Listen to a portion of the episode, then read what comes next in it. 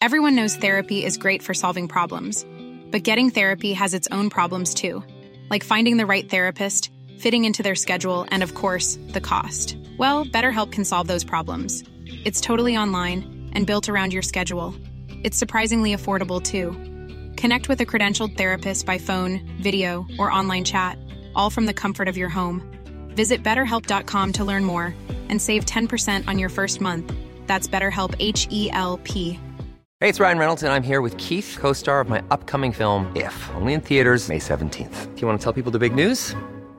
All right, I'll do it. Sign up now and you'll get unlimited for $15 a month in six months of Paramount Plus Essential Plan on us. Mintmobile.com slash switch. Upfront payment of $45 equivalent to $15 per month. Unlimited over 40 gigabytes per month. Face lower speeds. Videos at 480p. Active Mint customers by 531.24 get six months of Paramount Plus Essential Plan. Auto renews after six months. Offer ends May 31st, 2024. Separate Paramount Plus registration required. Terms and conditions apply if rated PG. I'm Sandra, and I'm just the professional your small business was looking for. But you didn't hire me because you didn't use LinkedIn jobs. LinkedIn has professionals you can't find anywhere else, including those who aren't actively looking for a new job but might be open to the perfect role, like me.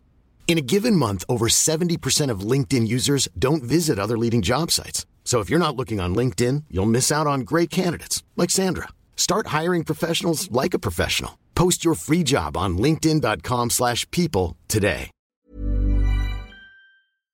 Buenas noches, bienvenidos al Criminalista Nocturno.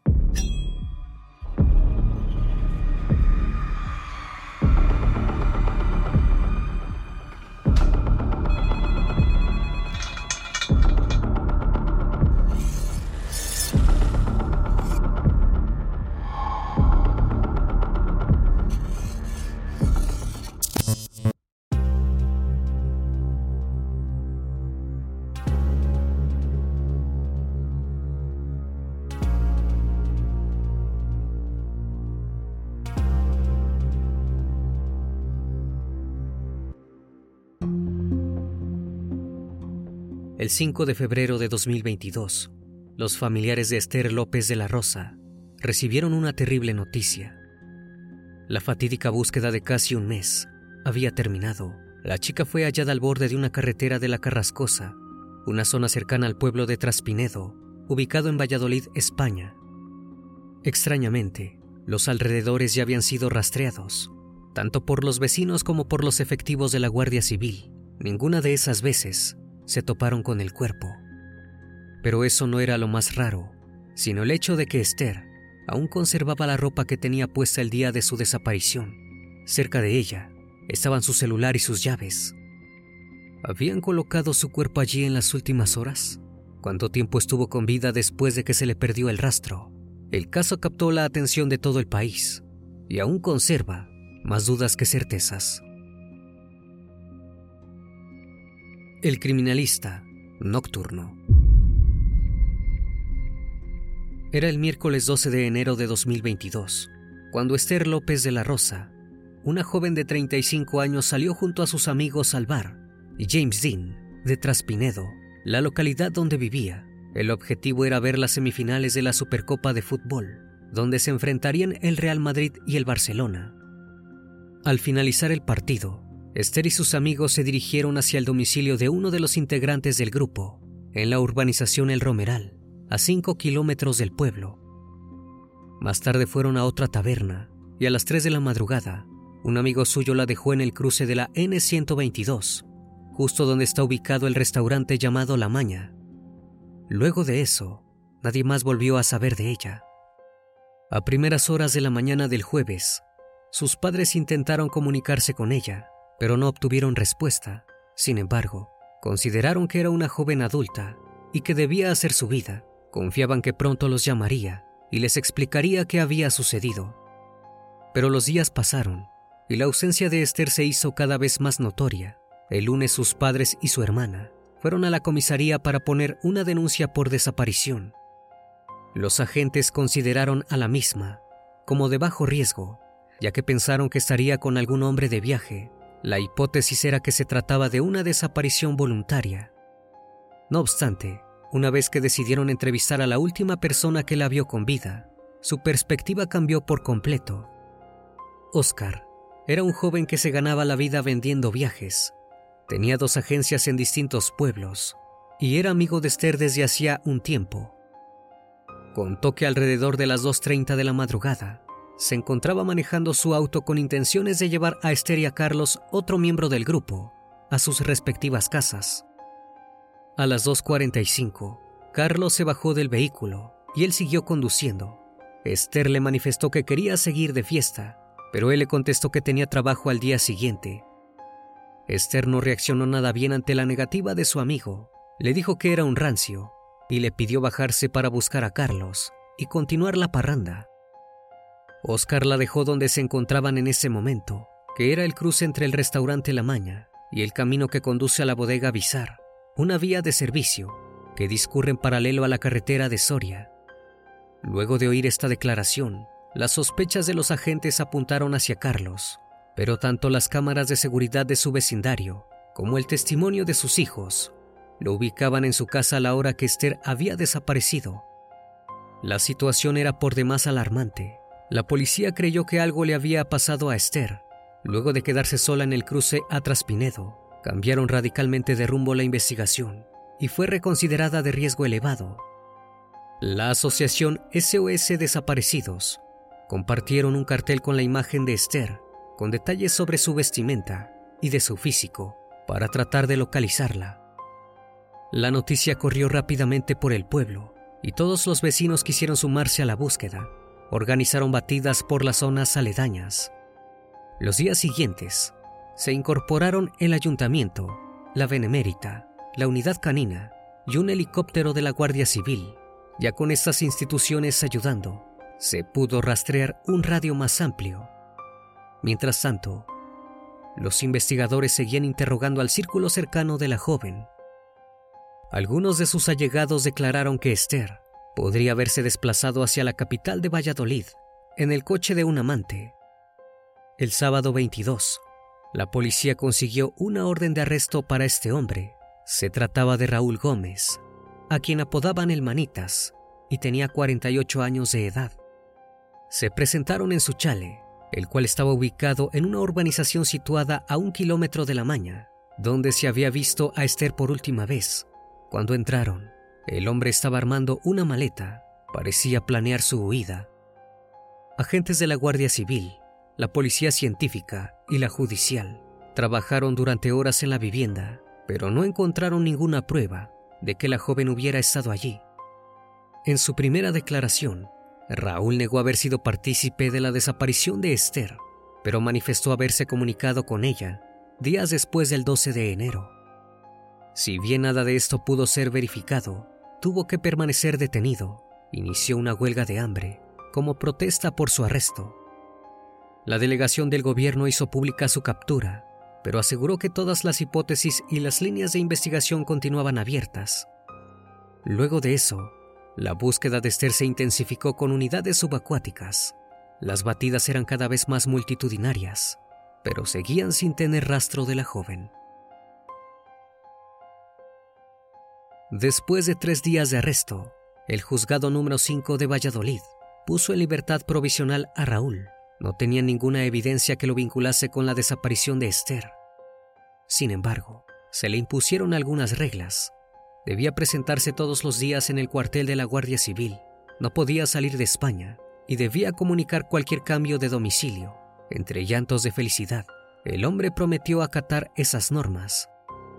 Los agentes estaban nuevamente donde empezaron.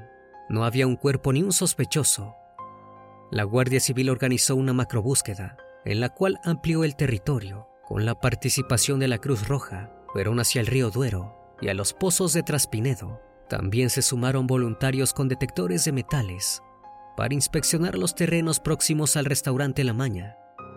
Entre tanto, los vecinos de la localidad organizaron una concentración en el ayuntamiento en solidaridad con la familia de Esther. Exigían una cosa, que se le encontrase con vida. Así transcurrieron los siguientes 24 días, hasta que todo dio un vuelco inesperado. El 5 de febrero, un senderista que paseaba por la zona de la carretera BP 2303, en el término municipal de Traspinedo, divisó junto a una tierra de labor el cuerpo de una mujer. Estaba dentro de una cuneta boca abajo, Tenía con ella todas sus pertenencias, incluido su bolso, las llaves de su casa y su teléfono móvil. No dudó en dar aviso a las autoridades. Una vez que los efectivos de la Guardia Civil y agentes especializados en criminalística se apersonaron en el lugar, se dieron cuenta de que podía tratarse de Esther, pero había algo sumamente extraño. El cuerpo estaba al alcance de la vista y a solo tres kilómetros del pueblo de Traspinedo, en un sector que había sido revisado en varias ocasiones durante las batidas vecinales. Además tenía puesta exactamente la misma ropa que llevaba el día de su desaparición. Este testigo declaró a la Guardia Civil que había pasado exactamente por el mismo lugar todos los días de enero y que jamás había visto nada que le llamara la atención, mucho menos un cuerpo. Los investigadores comenzaron a barajar la posibilidad de que el cuerpo hubiese sido trasladado a la zona donde fue hallado horas antes de que fuera descubierto. Pero eso no era todo. Pronto la necropsia arrojaría datos aún más desconcertantes. Los restos fueron trasladados al Hospital Clínico de Valladolid, donde se realizó un primer examen de descarte. Los informes forenses revelaron que el cuerpo era indudablemente de Esther. No presentaba heridas físicas de carácter mortal, ocasionadas por golpes, disparos o armas blancas. Se determinó que falleció por lesiones internas. Con estos datos, la Guardia Civil se planteó la posibilidad de que Esther hubiera fallecido de manera súbita, una caída accidental o un paro cardíaco mientras caminaba de regreso a su pueblo. Pero seguía siendo poco probable que hubiese permanecido allí durante los 20 días de búsqueda y nadie lo hubiera visto. De hecho, su cuerpo no presentaba signos de haber estado tanto tiempo a la intemperie. Sin embargo, había algo que contradecía esta hipótesis. La tierra alrededor del cuerpo no presentaba huellas de batida, a pesar de que todo el entorno, principalmente al otro lado de la carretera, la zona de la Maña y los chales, había sido rastreada anteriormente por cuatro grupos multitudinarios. No obstante, días después se comprobó que el lugar no había sido rastrillado por ser una zona habitual de paso de los vecinos de la localidad, pero los propios pobladores aseguraron que si el cuerpo hubiera estado allí desde el principio, alguien lo hubiera visto. La hipótesis principal seguía siendo que personas desconocidas lo depositaron allí en las horas previas a su hallazgo. Para poder sacar más conclusiones sobre el fallecimiento de Esther, su cuerpo fue trasladado al Instituto de Medicina Legal de la capital, Allí le realizaron una necropsia más profunda. La misma arrojó nuevos datos que contradecían a los anteriores. Esther había sufrido una rotura de cadera, un latigazo cervical y múltiples mayugaduras. También tenía una herida en la mano. Se pudo comprobar que no sufrió una agresión íntima. No obstante, su fallecimiento pasó a ser catalogado como violento. Por ende, podría tratarse de un homicidio, de una autoprivación de la vida o un accidente. Debido a que se encontraba cerca de la carretera, los agentes no tardaron en suponer que Esther podría haber sido embestida por un coche. Por la altura de la joven y el tipo de lesiones, pensaron que el accidente había sido efectuado por un vehículo alto, tipo todoterreno, que la habría embestido por la espalda. La hipótesis entonces pasó a ser que Esther había sido atropellada aquella noche cuando deambulaba por el sentido derecho de la carretera en dirección a la localidad. El impacto fue a media o baja velocidad, sin que el golpe, a la altura del glúteo izquierdo, tuviera entidad suficiente para causar su fallecimiento. Como consecuencia del impacto del vehículo en su cuerpo, Esther sufrió una hemorragia interna, un shock hipovolémico, perdiendo rápidamente un volumen importante de sangre. El hecho de que hubiera consumido grandes cantidades de alcohol y sustancias esa noche empeoró su situación Esther agonizó durante ocho horas después del arrollamiento. Finalmente falleció por hipotermia. Si bien ya tenían la causa del deceso, restaba saber qué había pasado en esas horas, donde podría haber sido salvada. There's never been a faster or easier way to start your weight loss journey than with PlushCare. PlushCare accepts most insurance plans and gives you online access to board-certified physicians who can prescribe FDA-approved weight loss medications like Wigovi and Zepbound for those who qualify. Take charge of your health and speak with a board-certified physician about a weight loss plan that's right for you. Get started today at plushcare.com slash weight loss. That's plushcare.com slash weight loss. plushcare.com slash weight loss. Hey, it's Ryan Reynolds, and I'm here with Keith, co-star of my upcoming film, If, only in theaters May 17th. Do you want to tell people the big news? All right, I'll do it. Sign up now and you'll get unlimited for $15 a month in six months of Paramount Plus Essential Plan on us. Mintmobile.com slash switch. Upfront payment of $45 equivalent to $15 per month. Unlimited over 40 gigabytes per month. Face lower speeds. Videos at 480p. Active Mint customers by 531.24 get six months of Paramount Plus Essential Plan. Auto renews after six months. Offer ends May 31st, 2024. Separate Paramount Plus registration required. Terms and conditions apply if rated PG. El equipo especial de investigación en accidentes rastreó la zona donde fue encontrado el cuerpo. No hallaron marcas de neumáticos en la parte de la carretera próxima al lugar. Resultaba evidente que Esther no había sido atropellada allí. Además, el cuerpo había sido encontrado en posición ventral, con la mejilla en el suelo, las piernas pegadas al cuerpo y los brazos paralelos. Esta postura era muy diferente a la habitual después de sufrir un atropellamiento. A esto se suma el hecho de que tuviera su bolso pegado al cuerpo y el móvil a sus pies. Por último, los restos de arena encontrados en la ropa de la víctima no coincidían con los del lugar en el que yacía su cuerpo. Los expertos determinaron que el lugar donde Esther fue depositada había sido elegido explícitamente, ya que tenía visibilidad tanto de izquierda como desde la derecha. Esto habría facilitado la huida de su victimario. La conclusión fue que el cuerpo de la joven había sido trasladado mientras todavía estaba viva en las primeras 24 horas. Casi un mes después habría sido colocada en aquella cuneta. Todo había sido fríamente calculado. Esther debía haber sido asesinada en otro lugar, y todos los ojos se posaron en las últimas dos personas que la vieron con vida. Oscar y Carlos, sus amigos, pasaron a ser sospechosos, pero antes de comenzar a investigarlos, Ramón debía ser descartado como el posible victimario. El hombre presentó su vehículo, un BMW oscuro para que lo inspeccionara el laboratorio de criminalística. No se obtuvieron resultados y Ramón fue puesto nuevamente en libertad, aunque se mantuvo su prohibición de salir del país. La Guardia Civil inspeccionó el automóvil de Carlos. El hombre le cedió las llaves sin siquiera consultar con su abogada. Los estudios tampoco arrojaron ninguna pista. Esto solo dejaba una opción, Oscar. Las características del coche que pudo arrollar a Esther coincidían con su Volkswagen T-Rock. Su vehículo fue confiscado para ser inspeccionado por especialistas de la Guardia Civil en busca de restos de sangre o ADN de la víctima. Antes de entregarlo, le preguntaron si había lavado el coche, ya que esto podía entorpecer los análisis, cosa que el hombre negó. La noticia corrió como pólvora y los vecinos de Traspinedo no tardaron en arremeter contra él. Sus negocios fueron empapelados con carteles que pedían justicia para Esther. Mientras tanto, los agentes investigaban las razones que señalaban a Oscar como el principal autor del crimen, y cada vez eran más. Se rastreó la geolocalización de los teléfonos móviles de Esther, de él y del Volkswagen. Según Oscar, al salir del bar, Esther y él se subieron a su coche junto con Carlos, quien se bajó a las 2.45 Luego Oscar y Esther discutieron por qué ella quería seguir de fiesta y él no, momento en el que ella se enfadó y se bajó del vehículo, siendo esta la última vez que la vio con vida.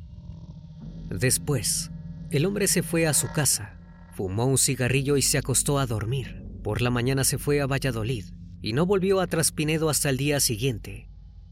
Las pesquisas, sin embargo, constataron que el teléfono móvil de Esther se encontraba en la casa de Oscar a las 3.26. El de él, por otro lado, registró una actividad de más de 300 pasos durante la madrugada, horario en que aseguró que estaba durmiendo.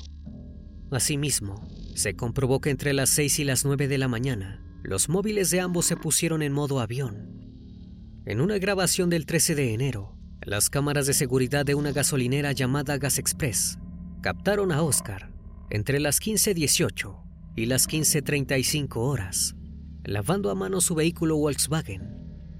Acto seguido, su móvil se desplazó hacia la capital de Valladolid, aún en modo avión. No obstante, entre las 21 y las 22.11 horas de ese mismo día, el sistema GPS de su coche lo ubicó en Traspinedo, Esto contradecía su declaración inicial de que se había ido de la localidad para no volver hasta el día siguiente. Ese mismo día, Oscar borró todos los datos de su historial móvil, sin saber que luego los técnicos podrían recuperarlos. Luego de recabar todas estas pruebas, se realizó una evaluación para determinar el nivel de correspondencia entre el vehículo, Oscar, y el que accedió al lavadero de la estación de servicio. En las imágenes de las cámaras podían apreciarse grupos de píxeles diferenciados en formas que coincidían en ubicación, dimensiones y morfología, con elementos propios del Volkswagen T-Rock. El elemento clave para identificarlo fue un colgante distintivo del retrovisor interior. Pero eso no era todo. Los estudios del vehículo pronto arrojarían más pruebas. El mismo tenía los datos de la centralita borrados y presentaba desperfectos que coincidían con las lesiones que tenía el cuerpo de Esther. Había recibido una bolladura del plástico en la zona superior del paragolpes, un arañazo en el lado derecho del capó y un pequeño hundimiento entre el borde superior de este y el vértice superior de la aleta anterior derecha. Oscar negó rotundamente esto. Dijo que entregó el vehículo intacto, sin ningún rayón ni golpe, pero su credibilidad ya había sido puesta en tela de juicio. Finalmente los agentes localizaron ADN de Esther, mezclado con el de Oscar, en la goma de cierre de la parte izquierda de la cajuela del coche, pero no era el único. Una de las muestras genéticas correspondía a un individuo no identificado de sexo femenino. Se comenzó a barajar la posibilidad de que Oscar tuviera una cómplice. Dicha muestra de ADN presentaba un enorme estado de deterioro. Todo apuntaba a que esa zona del maletero había sido tratada con agentes químicos, como lejía o amoníaco. Era bastante posible que Oscar hubiera intentado borrar cualquier rastro. También se halló saliva y otros restos orgánicos de Esther en la chaqueta gris que llevaba Oscar la misma noche de la desaparición. A pesar de las pruebas recabadas y de que ya había pasado casi un año desde el hallazgo del cuerpo, el caso no estaba ni cerca de cerrarse. La Guardia Civil detectó que el sistema del coche de Oscar recibió dos formateos. El primero tuvo lugar el primero de febrero y era bastante superficial mientras que el segundo era mucho más profundo. La llave del vehículo registraba cualquier incidente del mismo. El 2 de abril, alguien intentó utilizarla y se borró la información de lo ocurrido en fechas anteriores. Oscar había ocultado arbitrariamente esta información, entorpeciendo la búsqueda.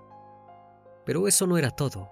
El formato de la llave del auto era una tarea sumamente difícil, por lo cual los investigadores comenzaron a buscar a una persona con conocimientos específicos del tema.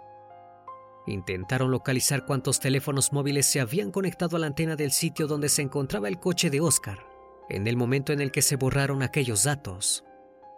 Todas las compañías telefónicas tuvieron que compartir los números de teléfono para que la policía pudiera compararlos con la agenda de contactos del sospechoso. Se encontraron 12 números que coincidían, todos ellos serán interrogados en el futuro por las autoridades, con el fin de investigar su posible implicación en el crimen. Oscar fue interrogado luego de que se hubieran recabado todas las pruebas en su contra. Sus únicas respuestas al respecto fueron que no podía dar explicaciones sobre lo ocurrido y que no sabía de qué hablaban. También dio una fuerte declaración, diciendo que Esther era una joven que vivía de fiesta y que se drogaba, lo cual indudablemente terminaría mal. El 9 de junio de 2023, el Juzgado de Instrucción número 5 de Valladolid amplió seis meses más la instrucción del caso para recopilar el resultado de todas las diligencias. El 17 de septiembre de ese mismo año, decenas de personas se volvieron a concentrar en la Plaza Mayor de Traspinedo, exigiendo justicia para Esther. La hermana de la joven dio un discurso, donde arremetió fuertemente contra el sospechoso manifestó creer firmemente en que es el asesino y se mostró completamente disconforme con el hecho de que continúe en libertad y sin ninguna medida cautelar. Aunque Oscar no hubiese intentado asesinar a Esther, tampoco la ayudó luego del atropello. Podría haberle salvado la vida, pero prefirió no hacerlo. Les rompió el corazón y se llevó con él una parte de su vida. También habló sobre las declaraciones donde él señalaba a Esther como una joven que vivía de fiesta, diciendo que había insultado a su memoria. Cerró el acto asegurando que pronto deberá pagar por sus terribles actos. Al día de hoy, no se sabe si Oscar es el verdadero culpable, si se trató de un accidente o si fue planificado. Hey, it's Paige DeSorbo from Giggly Squad. High quality fashion without the price tag. Say hello to Quince. I'm snagging high-end essentials like cozy cashmere sweaters, sleek leather jackets, fine jewelry, and so much more. With Quince being 50 to 80% less than similar brands. And they partner with factories that prioritize safe, ethical, and responsible manufacturing. I love that. Luxury quality within reach. Go to quince.com slash style to get free shipping and 365 day returns on your next order. Quince.com slash style. Una vez más, estimado público, agradezco su compañía. Gracias por brindar un espacio de su tiempo para conocer un caso más de este canal. Si aún no estás suscrito, te hago la cordial invitación a que lo hagas y formes parte de esta gran comunidad. Esto es El Criminalista Nocturno. Hasta la próxima emisión. Buenas noches.